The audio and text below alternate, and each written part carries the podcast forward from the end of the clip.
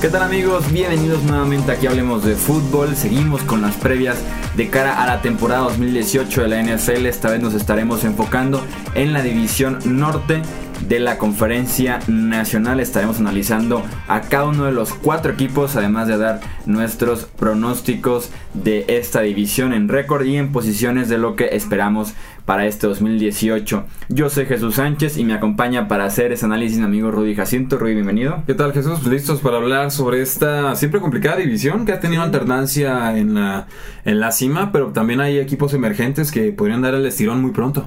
Sí, así es. Tenemos dos equipos muy fuertes, ya sabemos Green Bay Minnesota, pero también Chicago y Detroit ofrecen cosas muy interesantes para la próxima temporada y aquí lo estaremos platicando en los controles operativos como siempre está eh, mi amigo Edgar Gallardo, a quien le agradecemos mucho su producción de este podcast. Y arrancamos de una vez ya con este análisis de la división norte. Iniciamos con los Chicago Bears, con este equipo que pinta para dar uno de los brincos importantes la próxima temporada en la NFL, probablemente en toda la liga, no solo en esta división. Entre sus altas, un offseason muy movido. Adquirieron al Titan Trey Burton, a los receptores Taylor Gabriel, Allen Robinson, Benny Fowler y al linebacker Aaron Lynch. Entre sus bajas nos encontramos la de los linebackers Gerald Freeman, Pernell McPhee y Willie Young, el guardia Josh Seaton y el receptor Kendall Wright.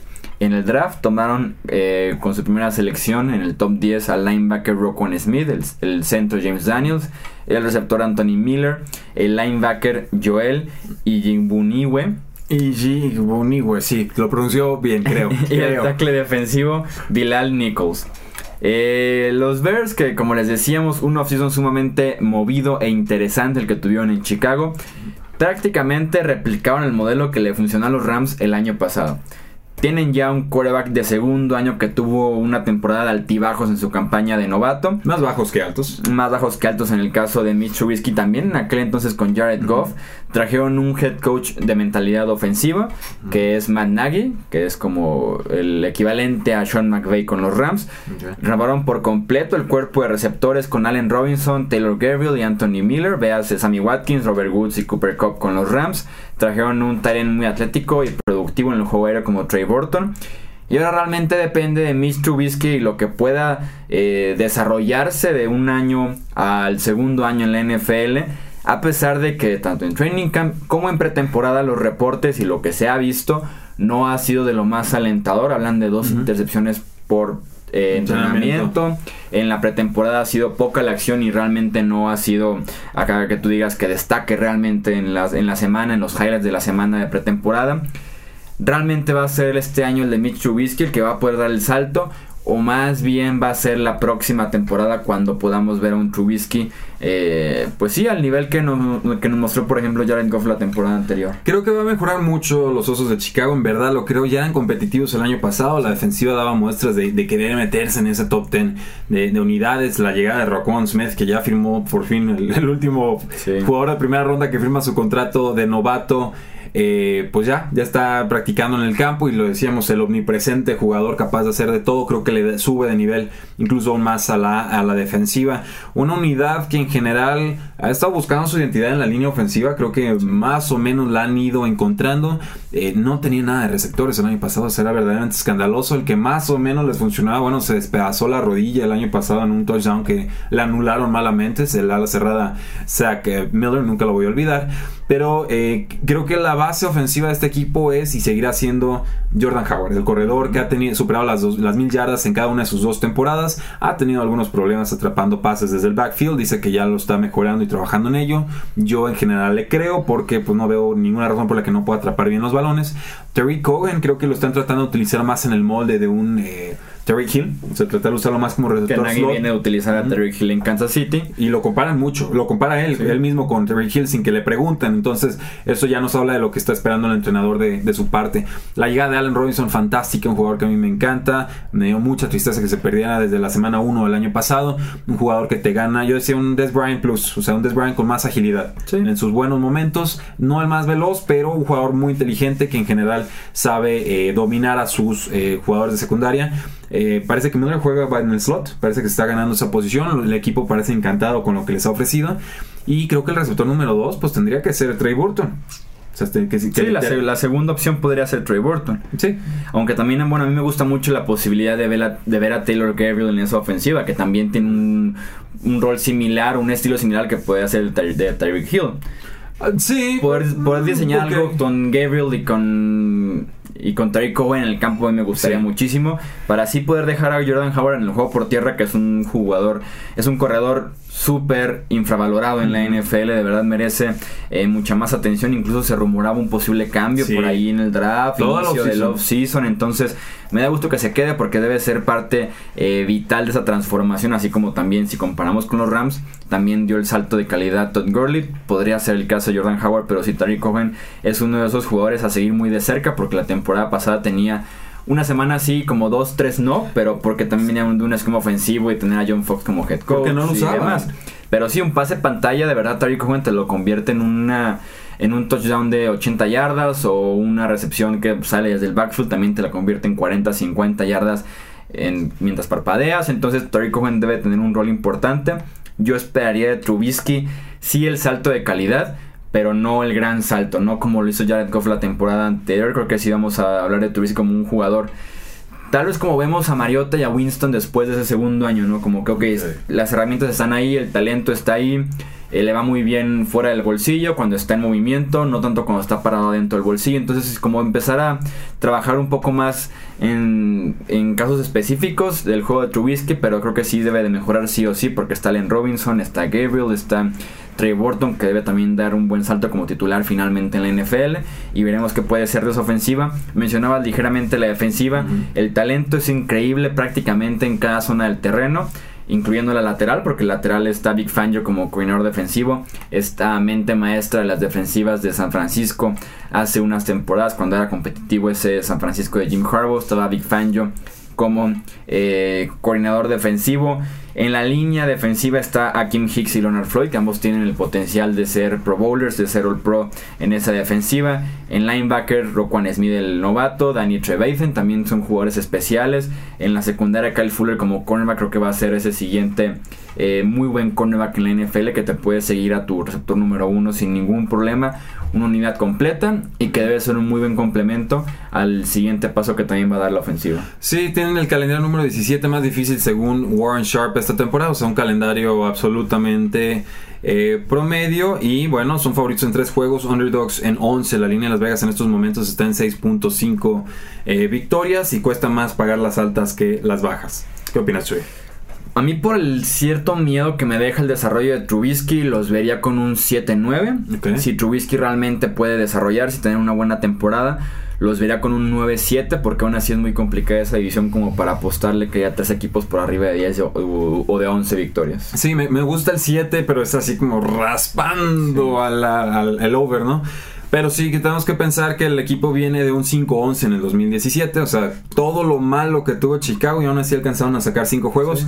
Eh, uno de ellos que le ganaron a los Pittsburgh Steelers. ¿Recuerdo bien al principio? ¿O los tenían en jaque mate? No, sí, les, ganaron. Fueron uno de los, este, de los que eliminaban a todos en el Survivor, ¿no? Sí, era un equipo interesante Chicago con que tenían a Glennon al inicio y después Trubisky no jugando tan bien daban bastante pelea. Y con John Fox como head coach, ¿verdad? Que eso es como ganar 10 partidos. Si ganaste 5 con John Fox, realmente ganaste 10. Es como ganar uno con, Jeff Fisher, ¿no? Imposible. Sí, vamos, vamos con las altas. Creo que 7 es un buen número. Hablemos de los Detroit Lions, que entre sus altas nos encontramos la del corredor LeGarrette Blount, el linebacker Jonathan Freeney, el cornerback de Sean Shedd, el tackle defensivo Sylvester Williams y el tight end Luke Wilson. Entre sus bajas, el tight end Eric Ebron, el cornerback DJ Hayden, el linebacker Tyre Whitehead, el tackle ofensivo eh, Tingata y el tackle ofensivo Greg Robinson. En el draft tomaron con su primera selección al centro Frank Ragnow, al running back Kerryon Johnson, el safety Tracy Walker, el defensive end Dashon Han y el tackle eh, ofensivo Tyrell Crosby. El ataque de los Lions este año me gusta a mí muchísimo. Creo que tiene un potencial de ser como esa sorpresa de los tres o de los cinco mejores ataques de toda la NFL. Jim Bob Cooter es probablemente el coordinador del que no muchos han escuchado y es de los mejores del NFL. Lo que ha planteado en esa ofensiva siendo muy vertical. Le falta por ahí desarrollar un poquito más el juego por tierra. Pero creo que ese juego por tierra que tanto le ha faltado. Ya viene, Chuy, ya viene. ahorita este año creo que ahí viene porque la línea ofensiva me parece de las 10 mejores de la NFL. Con Taylor Decker sano, que no lo estuvo la temporada pasada, que es su tackle izquierdo. Y con la llegada de Frank Rauno, para muchos el mejor centro de la NFL que también te puede. Eh, de, perdón, centro del draft, que también te puede jugar como guardia. Entonces, por ahí la línea ofensiva siendo de las 10 mejores. Con la inversión que le hicieron al juego por tierra del Garrett Blount en la agencia libre y del novato Kieran Johnson, que debe también tener un papel muy importante.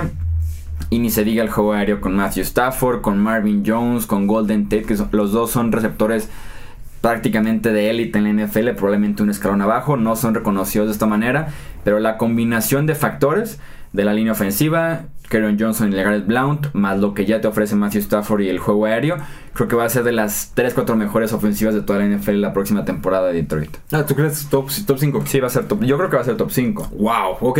Hay, hay muy buenos jugadores. Kenny Golladay, la, la amenaza profunda de Marvin Jones. Jones, también como cuarto receptor es buenísimo. Ah, ¿Te gusta? Bueno, para, ser, vamos para ser cuarto receptor, como número uno no. Para ser cuarto receptor, TJ Jones. Ah, bueno, está bien. Te lo puedes te la echar en cualquier día de la semana. Te la concedo. No tiene nada cerrada ya. No. sé, ya la dejaron. Nunca tuvieron quizás el año pasado con Eric Ebron. Era muy, muy errático. Me gusta muchísimo Kieran Johnson. Un corredor de norte a sur que no anda con rodeos, con una buena línea ofensiva. Y ya lo vieron en el primer juego de pretemporada. Empezó a verse bien, incluso una carrera de cincuenta y tantas yardas fue para atrás por un castigo de la línea, pero el, talento ahí está. De todas formas, creo que eh, LeGarrette Blount le va a estar robando oportunidades de zonas rojas al, inicio de la temporada, pero más tarde que temprano Kieran Johnson tendría que consolidarse como la opción principal de este equipo. Reportes de que Amir Abdullah no sería todavía cortado por el equipo. Va a sobrevivir. Pues ya, yo creo que eso está peor para él, porque ya sería bueno verlo en otro equipo con una nueva oportunidad, un jugador de rol que no sabemos qué rol tiene y es, complicado así. Golden Tate es de los receptores que atrapa pases más pegados a la línea de golpeo y después consigue muchas yardas después de recepción. Eh, Marvin Jones es todo lo contrario, él, tiene un montón de yardas por aire y, después, bueno, pues tiene campo abierto porque es un velocista y un jugador muy, muy técnico. Sí me gusta mucho Matthew Stafford, hasta lo he estado tomando en algunas ligas de fantasy football, tiene un inicio de calendario bastante asequible. Jets, San Francisco, Patriotas, bueno, eso es malo. Dallas me parece bueno, Green Bay me parece malo. Miami, Seattle, creo que Seattle va a ser asequible. Minnesota, Chicago. Eh, vamos, creo que tienen más juegos favorables que no favorables. Eh, pero son favoritos en cuatro juegos y underdogs en 10 según Las Vegas. El problema de los Lions y que por ahí debe venir ese favorito en cuatro juegos solamente es que la defensiva creo que va a sufrir bastante. Eh, pierden en gata, seguíanse su mejor liniero defensivo, perdón, y viene a menos, ya entrando a los 30 años. Eh, Davis sufrió como linebacker central en su temporada de novato. Veremos si puede dar este siguiente paso. Eh, en la secundaria, Darius Slay y Glover Queen son jugadores de Pro Bowl. Pero fuera de estos dos nombres de Slay y Queen, más el desarrollo de Davis, no me gusta para nada el resto de la defensiva, sobre todo en esa línea defensiva no me agrada para nada, más porque Matt Patricia no puede hacer gran cosa con, con líneas defensivas que no son tan talentosas, que fue el caso creo yo en New England. Muchísimos tiroteos para los Lions este año, yo los veo con una marca de 6-10, tal vez 7-9 como su, su techo. O sea, ¿tú crees que el año pasado superaron expectativas, acabaron con un 9-7? Creo que era un diferente año, creo que tal vez su, defensiva era, era, mejor. Sí, bueno, vienen con un diferencial de más 10 en cuanto a entregas de balón. Es difícil replicar las entregas de balón, creo que falta talento del lado defensivo eh, y se nota sobre todo en que están con un diferencial de menos 2 en capturas de mariscal de campo. Entonces no les saben llegar al, al coreback y aparte le están pegando mucho a su coreback. Creo que la línea ofensiva del Detroit va a mejorar, pero no veo quién realmente sea el que llegue y golpea a los mariscales de campo. Puedo pensar en Ansa, pero eh, ya viene a menos, eh, la temporada pasada se vio. Tenía como 10 capturas, creo, pero creo que dos, creo que 7 fueron dos juegos solamente. Sí, exacto. fue, a, fue a bonches. Dos touchdowns en equipos especiales, eso pues también es difícil replicar. 7 victorias me parece el número indicado porque Matthew Stafford me parece también de los mejores mariscales de campo en toda la NFL y no hay que subestimarlo. Analicemos a los Green Bay Packers, este equipo que en el offseason adquirió a los alas cerradas Jimmy Graham y Mercedes Lewis, al defensive end Muhammad Wilkerson, al quarterback de Sean Kaiser y al cornerback Tramon Williams. Sus bajas, el receptor Jordi Nelson, el cornerback Damarius Randall, el tight Richard Rogers, el safety Morgan Burnett y el receptor Jeff Janis. En el draft tomaron a los cornerbacks Jari Alexander, Josh Jackson, al linebacker Oren Burks, al receptor Jamon Moore y al guardia ofensivo Cole Madison. Se terminó la vida sin Aaron Rodgers, eso es lo principal con los Packers, pero no todo es color de rosa porque creo yo que regresa con varios retos importantes a la ofensiva. La ofensiva luce bastante diferente a como la de Aaron Rodgers a como está regresando ahorita. Ya no está Jody Nelson, Davante Adams probablemente ya es un receptor de élite en la NFL tiene tres novatos en la posición de receptor y tiene otros dos jugadores peleando por ser ese receptor número 3 en la ofensiva. Está Jimmy Graham, está Mercedes Lewis, ya no está Richard Rogers. Creo que le tomará por ahí un mes o por lo menos dos, tres semanas de adaptación al inicio de la temporada porque son muchos cambios a la ofensiva y no es tan complicado que se vayan a adaptar eh, tan pronto todos en el juego aéreo de los Packers. Sí, eh, Warren Sharp les da el octavo calendario más fácil en toda la NFL. De hecho, son el equipo de la NFC con el calendario más fácil, lo cual te habla de que hay siete equipos de la NFC con calendarios más fáciles del lado de la otra conferencia y nos habla de la dificultad que tiene la NFC en cuanto a nivel de equipos. El over-under está en 10 victorias, cuesta más pagar el under que el over, pero con, eh, por ejemplo, si viene un 7-9 la temporada pasada, muy complicado con. Ahí se fue con Brett Hundley. Con Brett Hundley, ya lo quiero olvidar. Llegó también. Callahan, este coreback. Bueno, es, Llegó Callaghan, pero pues no estamos esperando mucho de él, que se vio más o menos bien en pretemporada. Ah, dices que quien llegó esto fue de Sean Kaiser. De Sean Kaiser. Bueno, pero hubo un cuarto coreback que estuvo jugando, Team White, algo así se llama, ahorita lo buscamos. Pero el, caso es que va a cambiar mucho la situación y creo que hasta en la posición de coreback suplente podrían estar mejorando los Green Bay Packers, sobre todo si creen que Hundley ya llegó a lo que iba a ser, que no es mucho, y que Kaiser todavía puede ser un prospecto a desarrollar, aunque esté por detrás en cuanto a nivel de, de ya, no, ya no hay razones para mantener a Brett Hundley, lo para por si se lesionaba Aaron Rodgers, ya llevan dos lesiones y dos veces que no hace nada. Que no, entonces que no lo saca. No hay simplemente razones ya para mantenerte con Brett Hundley como suplente. Sí, ahora con cuanto a los receptores, pues yo creo espero un buen año de Randall Cobb. Creo que por fin va a tener una oportunidad. Devante Adams va a ser el más importante. Jimmy Graham como amenaza de zona roja debe estar superando los 10 touchdowns, aunque parece que todavía no hay química en los, en los entrenamientos. En cuanto a corredores, bien importante, empieza Jamal Williams, que es un jugador eh, cumplidor de BYU, de Brigham Young University. No es el más espectacular. Aaron Jones es el más atlético, creo yo, el que tendría que ganar a largo plazo la posición. Suspendido las primeras dos semanas por un consumo de sustancias ilegales. Y en tercera posición tendremos a Ty Montgomery, quizás como receptor en terceras oportunidades desde el backfield y también como arma versátil en la, eh, si se abre como receptor. De todas formas, creo que Jamal Williams podría ser el valor oculto aquí, pensando en que tenga unos primeros dos juegos buenos, que está difícil, contra Chicago y contra Minnesota, y que ya después Aaron Jones eh, poco a poco le vaya dando eh, pelea. La defensiva de los Packers me parece eh, interesante en el papel, en el sentido de que la línea me gusta muchísimo. Mohamed Wilkerson, Kenny Clark, Mike son de una tercia de miedo en el interior de esa línea defensiva, con un buen apoyo de Nick Perry jugando por fuera. El problema que le ves que su secundaria es muy joven, pero así también muy talentosa, lo cual me hace creer que no existe como un punto medio. Les puede ir muy bien en este 2018 o puede ser un año de mucho aprendizaje que les puede ir muy mal en la secundaria de los Packers. Mucho aprendizaje me suena pan tostado como todo el año pasado. Kevin King debe dar, creo yo, el siguiente paso. Este cornerback de segundo año y que tuvo buenas semanas como novato, estuvo muy lesionado, pero como novato cubrió muy bien a Julio Jones. Es como de esos partidos que llamó la atención de Kevin King. Están los novatos Jerry Alexander, Josh Jones también de segundo año para el puesto de Morgan Burnett, que era un buen safety en Green Bay. Entonces, por ahí no encuentro como el punto medio de la secundaria de los Packers. O les puede ir de verdad muy bien ese gran desarrollo, pero me inclino un poquito más a que les pueda ir mal este año en la secundaria. Sí, puedo, verlo. A la defensa de los Packers en general le ha costado más bueno. Son mejores atrapando al mariscal de campo que teniendo realmente el juego eh, aéreo. Han tenido algunos problemas también en la posición de linebackers. Por ahí también perdieron a uno que iba apuntaba para eh, titular. Entonces no sé cómo van a acomodarse ahí. El año pasado, diferencial de menos 3 entre entregas de balón. Muy difícil traspolar esto a este año porque pues, no estaba Aaron Que te cuida el balón mucho mejor que cualquier suplente. También estaban menos 14 en cuanto a diferencial de capturas de coreback. Los Packers son favoritos en 12 juegos, underdogs en 3. Repito, el over-under está en 10 victorias. Yo creo que Green Bay va a tener 11 o más. Sí, yo los veo con 11-5 segundos de la división. Todavía veo a los Vikings como primeros y por ahí de las 12-13 victorias. Un equipo que vamos a comentar eh, justamente. Entre sus principales altas de los Vikings nos encontramos la del quarterback Kirk Cousins en la agencia libre, el tackle defensivo Sheldon Richardson, el quarterback Trevor Simeon que llegó con un cambio con los Broncos, el receptor Kendall Wright y el guardia Tom Compton. Entre sus bajas, sus tres quarterbacks que, que jugaron la temporada pasada, Case Keenum, Sam Bradford y Bridgewater, el running back Jerick McKinnon y el, el wide receiver Jarius Wright. En el draft tomaron al cornerback Mike Hughes, al tackle ofensivo Ryan O'Neill, el defensive end Jalen Holmes, el tight end Tyler Conklin y el pateador Daniel Carlson.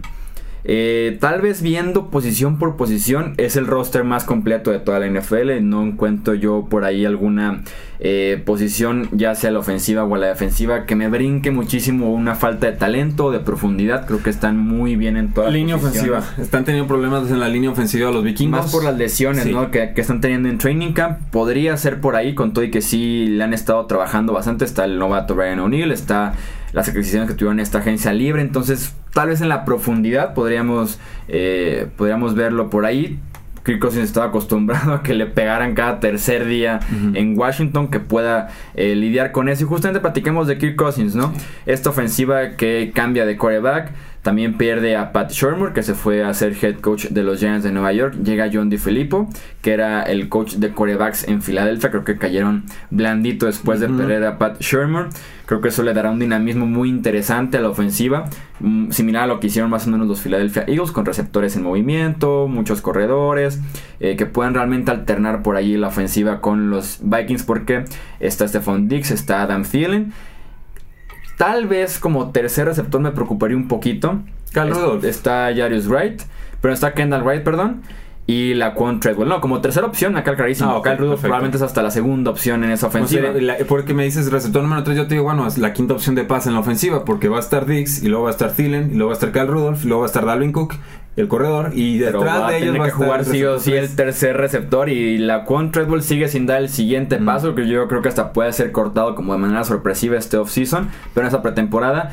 Y Kendall Wright, que jugó muy bien un tiempo con Tennessee, después las lesiones le, empezaron a tumbar la carrera, entonces puede ser una ofensiva explosiva con Dalvin Cook, con Kirk Cousins, con Stephon Dix y por ahí tal vez limitados un poco por esa línea ofensiva, ¿no? Mi, única duda es, ¿Kirk Cousins en su primer año va a ser más que Case Keenum el año pasado con los vikingos? O sea, lo de, lo de Case Keenum el año pasado fue, tal vez mágico. Tal vez producción sí. Ok. Porque, no fueron grandes números los de Case Keenum. Tal vez en resultados no, porque era un equipo muy completo, con química y que además estaban teniendo mucha suerte, que eso también se necesita en la NFL. Hasta que se les acabó, ¿verdad? Hasta que se acabó con una paliza en Filadelfia. Bueno, que antes de eso fue la intercepción, regresaba para Pick Six de, de Kino. También. y ahí se les volteó el partido. Pero bueno, lo comento porque, bueno, asumimos que, que la Kirk Cousins va a ser mejor coreback que Case Keenum, lo damos por hecho. Yo quiero verlo. O sea, sí lo creo, sí lo apostaría, sí lo espero pero eh, sí creo que lo que dicen fue muy bueno el año pasado y que llevaba una buena adaptación y entendimiento de las jugadas. Ha habido reportes de que Kirk Cousins todavía le está costando un poquito el libreto de jugadas. De todas formas, es el mejor elenco de receptores con Stephon Dix, con, con Adam Thielen, con Dalvin Cook, que parece que regresa al 100 desde la semana 1. Incluso la Tyrus Moore como corredor suplente, yo creo que lo hizo bastante bien el año pasado. Me atrevería a decir que incluso fue más productivo, importante que Jarek McKinnon, que firmó por un Lanonon en esta agencia libre. Cal Rudolph creo que ya cada, cada año le van pasando menos que el volumen de juego es menor, pero es una ofensiva en general muy favorable, amigable para las alas cerradas. Y a Kirk Cousins siempre le ha gustado eh, lanzarle a sus alas cerradas. En defensa, pues muy talentosos. Creo que por ahí podría faltar un poquito de profundidad en varias posiciones. Pero en líneas generales, creo que todavía tendrían que ser considerados los favoritos para ganar la división. Sí, la defensiva está intacta, lo que tuvieron la temporada pasada. Creo yo debe ser eh, la mejor defensiva de la conferencia nacional, pelearse con Jacksonville por ser la mejor defensiva de toda la liga, talento de élite en cada posición, línea defensiva, eh, tanto interior como por afuera. En el interior llega Sheldon Richardson a complementar muy bien a Linval Joseph. Joseph siendo como la masa muscular de esa línea defensiva, Richardson siendo el, el tackle defensivo un poco más ágil eh, para llegarle al quarterback, ni se diga Everson Griffin, está Daniel Hunter, los linebackers. En la defensiva secundaria llega Mike Hughes en la primera ronda a sumarle un buen elenco de, de cornerbacks. Entonces creo que es una defensiva sumamente completa. Me gusta mucho la llegada de Richardson. Eh, línea por línea me parece un equipazo Minnesota que además es un roster que está asegurado por varias temporadas, no solamente una, apuesta de un año como podrían alinearse los, los Rams de Los Ángeles como una apuesta nada más para este año. En el caso de los Vikings creo que tienen muchísimo futuro en esa franquicia. Me gusta para 12-4 ese, ese equipo este año primer sembrado de la conferencia nacional y como un muy posible representante de la NFC en el Super Bowl. Sí, yo, yo tengo una opinión un poquito más dividida al respecto, Chuy, porque se han enfrentado a muchos rivales difíciles eh, como visitantes. Filadelfia, Los Ángeles Rams contra Green Bay y contra eh, los Patriotas de Nueva Inglaterra. Entonces por ahí ya tengo cuatro juegos en los que creo que no van a ser favoritos en las apuestas. Eh, de todas formas creo que sí deben estar superando las 10 victorias. Vamos pensando en un eh, 11-5 porque vienen de un récord 3 y 3 la temporada pasada. Vikingos favorito en 11 juegos, Underdogs en 4. Y la importancia obviamente de ser el local en los playoffs de la NFC. Lo que pudo haber cambiado tal vez ese campeonato de la conferencia nacional que se jugó en Filadelfia, que terminó siendo una paliza de los Eagles. Eso es todo entonces por este análisis de la división eh, norte de la conferencia nacional. Recuerden que nos pueden dejar eh, en los comentarios su pronóstico de quién creen que vaya a ganar esta división y cómo ven las posiciones. También ya saben que nos encuentran en Facebook, Twitter e Instagram. Ahí se arma más todavía el debate de la NFL de los 365 días del año. Rudy, muchísimas gracias por estar aquí. Al contrario, Chuy, creo que estamos dando buen contenido. Creo que a la gente le está gustando. Nos faltan dos divisiones más. Así es, dos divisiones más. Ya nada más el sur de la NFC y el oeste para cerrar estas divisiones antes de pasar a los pronósticos y a la previa de la temporada en general de la NFL como tal. Entonces estén muy atentos a esos episodios. Edgar Gallardo en los controles operativos. Yo soy Jesús Sánchez. Un placer tenerlos aquí nuevamente. Y nos escuchamos en el próximo episodio. Hasta luego.